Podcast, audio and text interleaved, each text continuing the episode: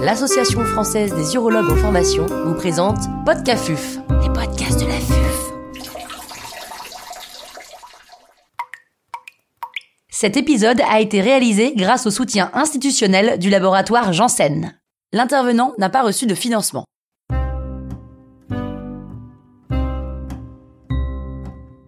Dépistage grâce au PSA. Enjeu et polémique.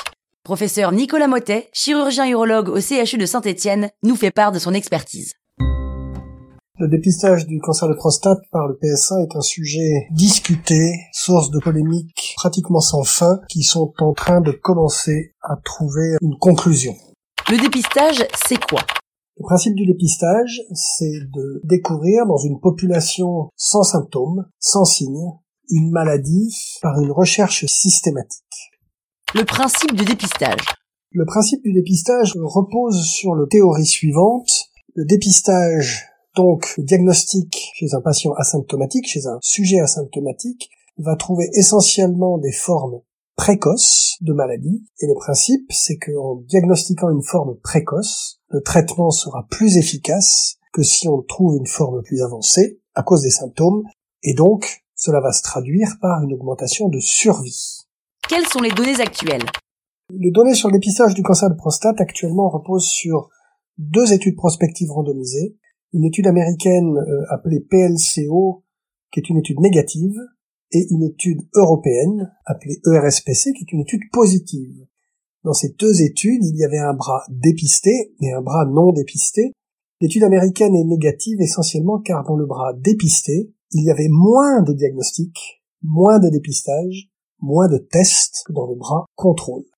Dans l'étude ERSPC, qui est l'étude européenne, l'étude est positive. Et ce qui est intéressant dans cette étude, c'est que plus le recul augmente, plus la positivité augmente, plus les courbes divergent. Et actuellement, une des façons de montrer la positivité de cette étude, c'est d'observer que, avec 13 ans de recul, pour gagner une vie, il faut dépister 780 hommes. Pour gagner une vie, il faut traiter 27 hommes. On commence à être dans les données des autres cancers comme le sein ou le cancer colorectal pour lequel il semble y avoir des recommandations variant selon les pays de dépistage systématique. Pourquoi un tel débat? Ces données sont positives mais à trois remarques près, qui sont la source des débats. La première remarque, c'est que ces données sont positives en survie spécifique et pas en survie globale. Dans le RSPC, il n'y a pas de bénéfice.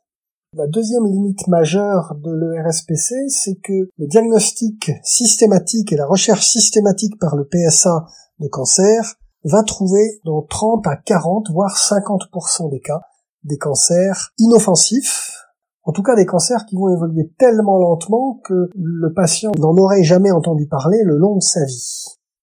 C'est ce qu'on appelle le surdiagnostic, qui est en fait un abus de langage puisqu'on a une maladie ou on ne l'a pas. La question est de savoir si cette maladie est agressive. La troisième limite de l'étude de RSPC, c'est que dans l'imaginaire euh, pendant très longtemps, diagnostic de cancer impliquait traitement du cancer, et si on se souvient que au moins un, cancer sur trois, voire un cancer sur quatre, n'aura aucun impact sur la survie, son traitement est encore moins justifié. C'est ce qu'on appelle le surtraitement. Deux dernières remarques pourtant. Le cancer de prostate est un cancer qui n'est pas un cancer inoffensif, c'est la deuxième ou la troisième cause de décès par cancer chez l'homme en France, selon les années, mais la grande majorité des cancers de prostate diagnostiqués n'auront pas d'impact sur la survie. Dernière grande réserve de l'ERSPC, c'est que les diagnostics sont portés à partir d'un dosage sanguin qui n'est pas spécifique du cancer mais spécifique de l'organe, que ce dosage, quand il est anormal, va conduire à des tests qui commencent par des biopsies de prostate, qui sont des examens qui ne sont pas anodins, puisqu'il y a des accidents graves qui ont été rapportés, voire des mortalités. Donc l'ensemble de ces éléments a conduit au débat qui maintenant commence à être réglé. Où en sommes-nous en 2020 en Europe? Les choses se sont bien précisées au niveau européen. La France a des positions qui sont très voisines à quelques petites différences. Premier message principal, c'est qu'il ne faut pas faire de dépistage de masse, puisqu'il n'est pas associé à une augmentation de survie globale. Il faut par contre proposer chez un homme à qui on a expliqué les avantages et les inconvénients une telle démarche. il faut proposer une démarche de diagnostic précoce, et cette démarche doit être initiée chez les populations à risque. Donc on sort du dépistage de masse pour tout le monde pour s'orienter vers un diagnostic précoce dans les populations à risque.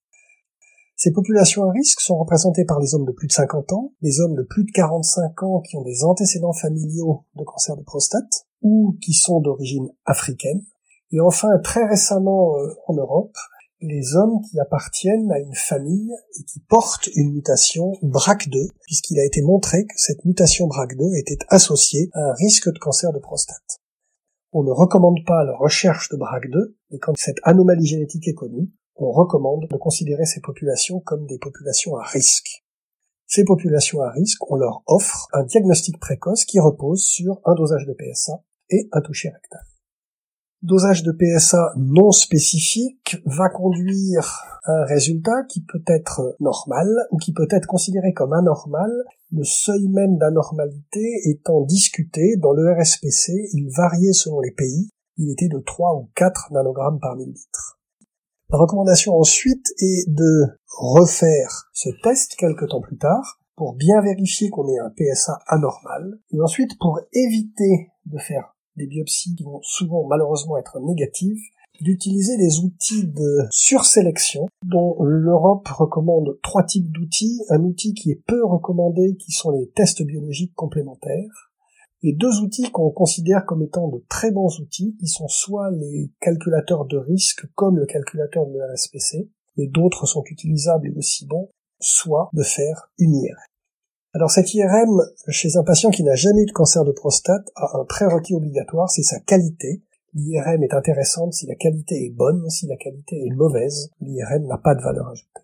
Et on considère en Europe que si cet IRM montre une lésion PIRATS 3 ou plus, il faudra proposer des biopsies de prostate avec des biopsies dirigées sur les lésions. Si par contre l'IRM ne montre pas de lésion PIRATS 3 ou montre des lésions inférieures, ça sera dans la discussion avec le patient qu'on ira ou non aux biopsies en fonction des autres facteurs de risque.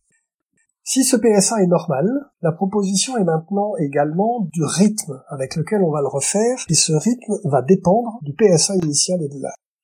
Un PSA aux alentours de 40 ans, un PSA inférieur à 1, ou bien aux alentours de 60 ans inférieur à 2, probablement le PSA suivant peut être repoussé pratiquement à 8 voire 10 ans plus tard. À l'inverse, PSA supérieur à 1 vers 40 ans ou supérieur à 2 vers 60 ans, probablement le PSA doit être répété tous les 2 ans ou tous les 3 ans, bien sûr, accompagné d'un toucher rectal.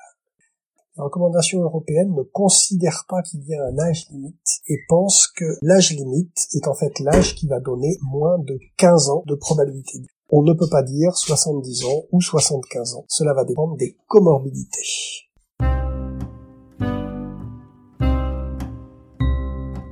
Un grand merci au professeur Nicolas Motet pour ses conseils précieux.